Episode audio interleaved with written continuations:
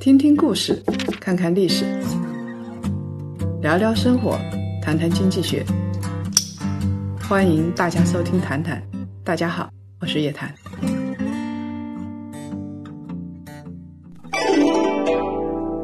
马云说：“下一个世界首富一定在大健康领域。”今天有这样一趟旅程，既能深入体验世界一流的医疗健康技术，又能实地考察最具投资价值的领域。跟上夜谈财经行走的 MBA 孙立坚带队，澳大利亚价值投资之旅，带你发现未来十年的财富。咨询电话：幺三八幺八零四四幺三二，幺三八幺八零四四幺三二。各位檀香，周五好，又到了我们谈谈的时间，叶老师跟大家见面的时间啊。这两天呢，我们看这个市场波动还是挺大的，又是降息，又是人民币的。那其实从我们檀香的反馈来讲的话，大家还是很关心人民币的这个问题。之前一直说人民币破七，哎，这次我们回六了，老师您怎么看？这是人民币回流，其实也没有什么大不了的，它确实具有象征意义。但是你想想看，六点九八、六点九九跟七点零一，真的有这么大的差距吗？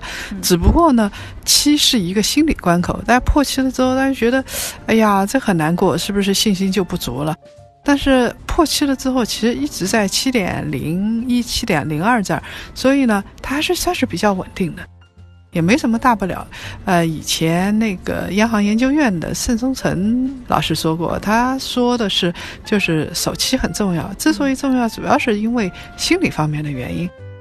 然后再接下来一个关口是七点二，如果是破了七点二的话，就相当于技术破位，啊，那就说明那个中美之间那个有可能谈得很差，然后是技术破位了之后，有可能就会大家预计的就不是七点二、七点三的问题。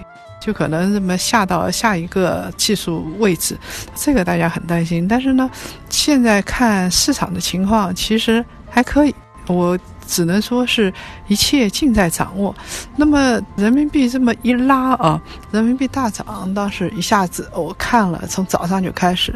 那十一月六号的时候是早上还有所涨，然后后来有下跌啊，有一个微跌。那也就是守住七了。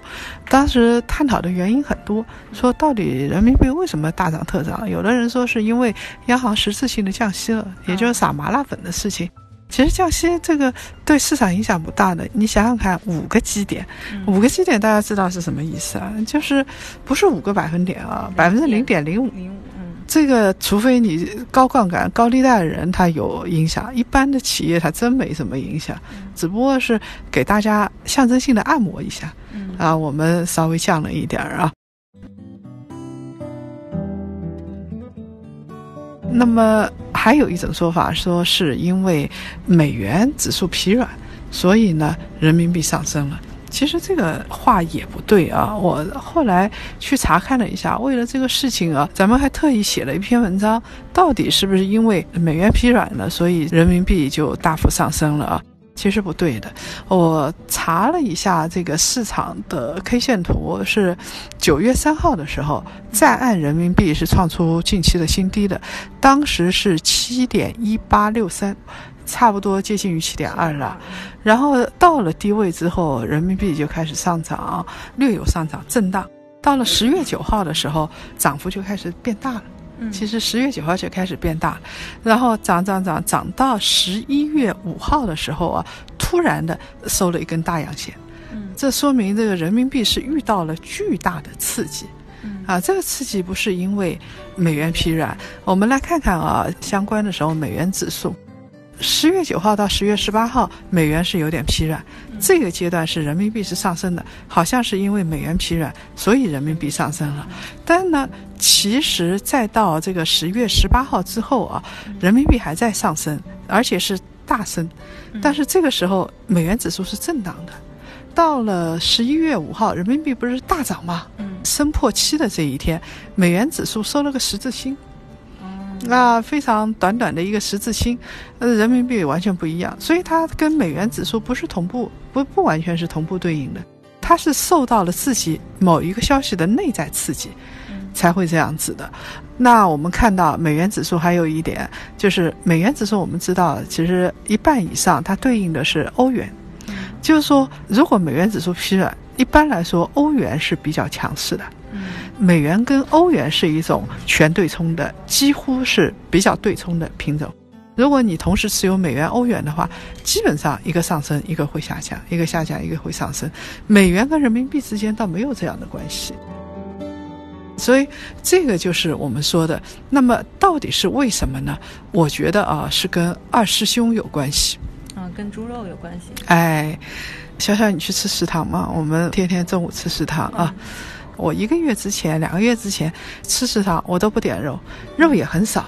嗯，那最近不一样了，好像变多了。变得特别多啊！你想想看，呃，今天中午吃了脚爪，最近这段时间是吃的多了，别人招待的时候也舍得用猪肉，哎，用猪肉了。而且啊，有一则消息挺有意思的，就是十一月六号人民币大涨之后那一天，加拿大总理特鲁多他发了一个推特，他说告诉大家一个特别好的消息，中国恢复进口加拿大猪肉和牛肉了。嗯，那你想想看啊，这个后面又是一出大戏啊！我们加拿大猪肉和牛肉已经很长时间不进口了。嗯，什么时候开始的呢？是六月二十五号开始的。哦，我们当时之所以不进口呢，是因为加拿大的我们检疫了之后啊，发现他们的猪牛肉有问题。问题最重要的是中国人都知道的，叫做瘦肉精。嗯，它那个很复杂，那个化学名词我也说不出来啊。它反正中国人熟悉的，其实其实就是瘦肉精，说检测出来有瘦肉精，而且他们的那个检疫的文本不合规。为了保障我们的身体健康啊，所以加拿大的猪肉、牛肉啊这些就暂时停止进口了。那从那个时候一直到十一月初，加拿大的农民往高了说，大概是损失了五亿美金。哇，五亿美金的话呢，其实在国际贸易里边是不算多的，嗯，对于加拿大农民来说就比较大的一个数字了。而且还有一点就是，因为中国啊是加拿大猪肉出口的第二大出口国。很重要的，凭着中国人对二师兄的爱好，他很有可能进口会继续增加的。你想想看，欧洲的第一大出口国出口到中国猪肉的，英国吗？哎，不是。英国人对于猪肉的爱好没有这么强烈。其实中国的第一大进口国是西班牙。啊，以为西班牙是牛肉多啊，牛肉对对不对？但你不知道中国人已经把人家的伊比利亚生火腿全吃了吗？全啃完了。是说我们这一次又恢复从加拿大来进口这个猪肉、牛肉的话，市场的这个供给它变多，会对这个价格有影响吗？当然有影响，所以我们的食堂排骨才多了呀。嗯，它价格不怎么涨了呀。要不然的话，那个猪肉价格肯定还会涨，因为那个非洲猪瘟的事情好像没搞定。嗯，你想，连加拿大的猪肉、牛肉都进口了，那再告诉大家一则消息啊，这则消息对于中国的吃货来说就更重要了。就是十一月七号的时候，让商务部有例行的记者招待会，新闻发言人高峰就说了，他说，过去两个礼拜啊，就中美双方都同意根据协议进展，分阶段取消加征关税。啊，这是什么意思呢？啊，这个挺大的利好，也就是说，我协议谈到这一步，有可能中国对于美国的禽肉的这个关税这一部分就取消了，然后呢，美国有可能对于中国的某些制造业就取消，大家都是对等的。什么叫做协议进展？都是对等进展，你取消我多少？我也取消你多少啊？那美国那不用说，美国的猪肉啊、牛肉啊，中国的进口就更加多了。所以我昨天看到加拿大这个消息，嗯，我认为不光是中国吃货的福音啊，应该是中国跟美国之间有什么好消息，这是我的直觉。然后再联系到五号的人民币大涨，一连串就连起来了。嗯。加拿大的这个小土豆表扬的是加拿大驻华大使鲍达明，他原来是一家外资企业的老总，然后是在上海住了很长时间的，他是得到了国际友人的白玉兰奖。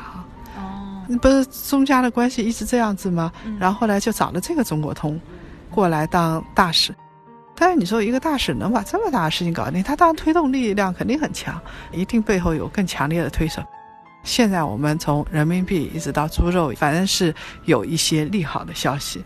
所以从这个角度来看的话，我对于呃人民币其实是不太悲观的。我经常被被问到问题是，啊，人民币是不是会继续下跌？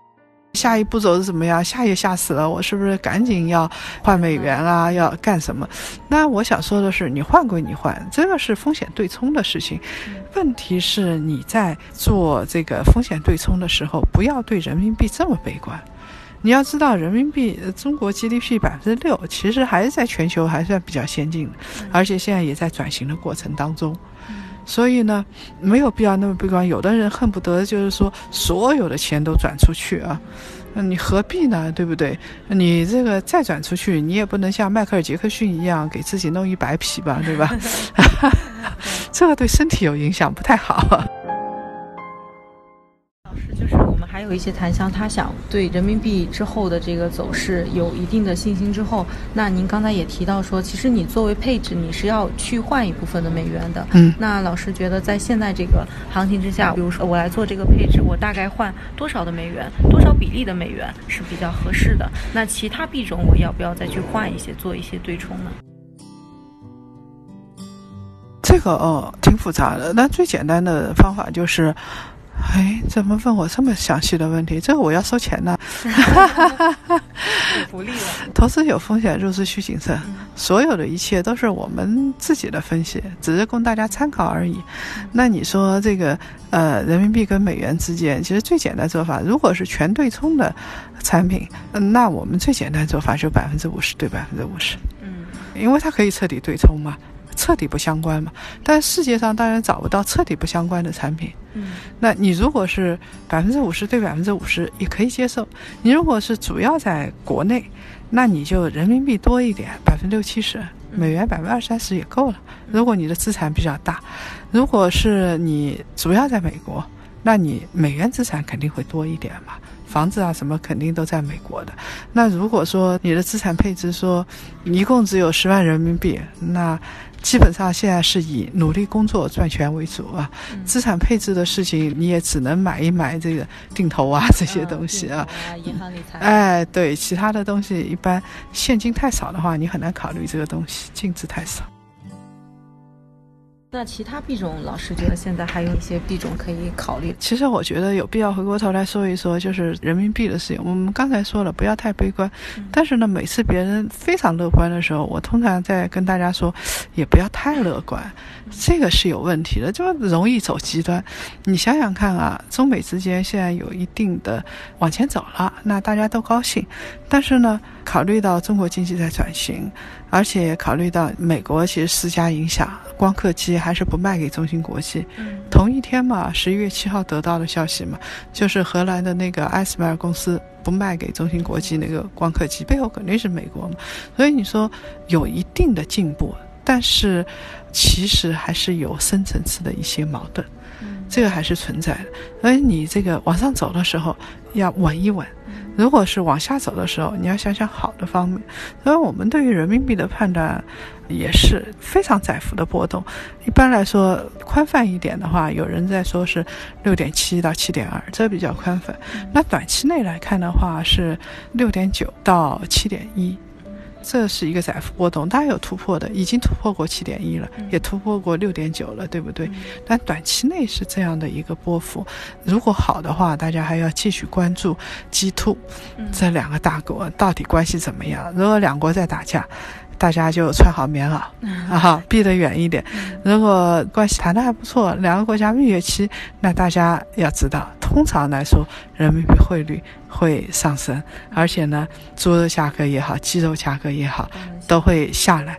那大家其实是没注意，我们一直在说猪肉价格涨，你吃的多还吃的少，大家没发现一个季度鸡肉价格涨百分之二十三，大家没发现吧？